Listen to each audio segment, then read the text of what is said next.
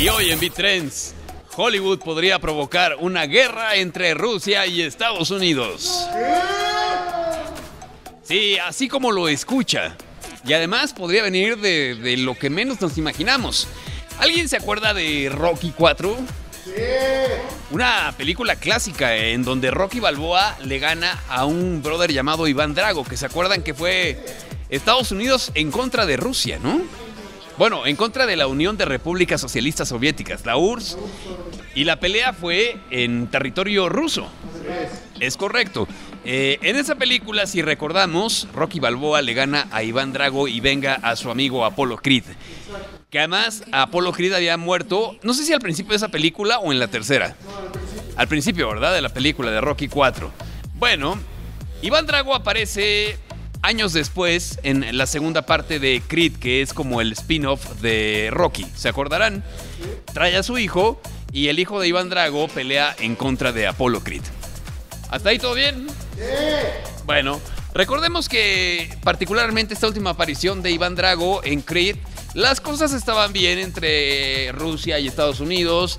Eran felices en el espacio, en la Estación Espacial Internacional. Amigos. Convivían los rusos y los gringos. Seguramente se daban placer entre ellos allá arriba. Abajo también. Había intercambio de dólares y de dinero ruso. Pero hoy, hoy recuerden que tenemos un conflicto entre Ucrania y Rusia y que los rusos no son bien vistos en ninguna parte del mundo. Bueno, aquí en México sí, aquí nos vale gordo, la verdad. Pero bueno, les comento todo esto porque, de acuerdo con una nota que estoy viendo, un spin-off o una serie alterna centrada en Iván Drago se encuentra en este momento en desarrollo.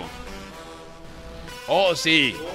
Y en esta serie de televisión veremos cuáles son las consecuencias de que Iván Drago haya perdido en contra de Apolo Creed no, perdón, de Rocky Balboa, y luego el hijo de Iván Drago haya perdido en contra del hijo de Apolo Creed.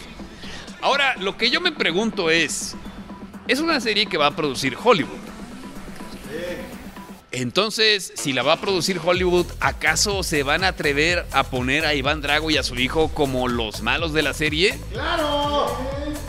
Y si los van a poner como buenos, ¿no se va a enojar Estados Unidos por ensalzar a un par de rusos en la ficción, aunque sea, y ponerlos como gente decente y buena que ha sufrido mucho en la vida? Si se fijan, hay un conflicto fuerte e importante en esta serie. O sea, habrá que ver de qué forma lo toman, pero lo que sí está claro y es un hecho es que están viendo negocio en este spin-off porque yo me imagino que esto es como, como Cobra Kai, ¿no? O sea, van a explorar eh, la vida de, en este caso, del perdedor.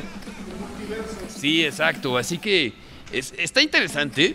Eh, por lo pronto hay un guionista ya contratado para desarrollar, la historia de Iván Drago. Eh, y veremos en qué termina, porque, insisto, pues como que en una producción hollywoodense va a ser muy mal visto poner a un ruso y a su hijo como personas que solamente han sufrido en la vida y que al final quieren redimirse. Y si los ponen como malos, pues tampoco le va a gustar eso a Rusia. No vayamos a acabar en una tercera guerra mundial gracias a Iván Drago y su serie de televisión. Ay, Hollywood, Hollywood, carente de ideas originales. Pero bueno, nos vemos en la que sigue. Yo soy Frank, gracias. Adiós. Adiós, como dicen en ruso.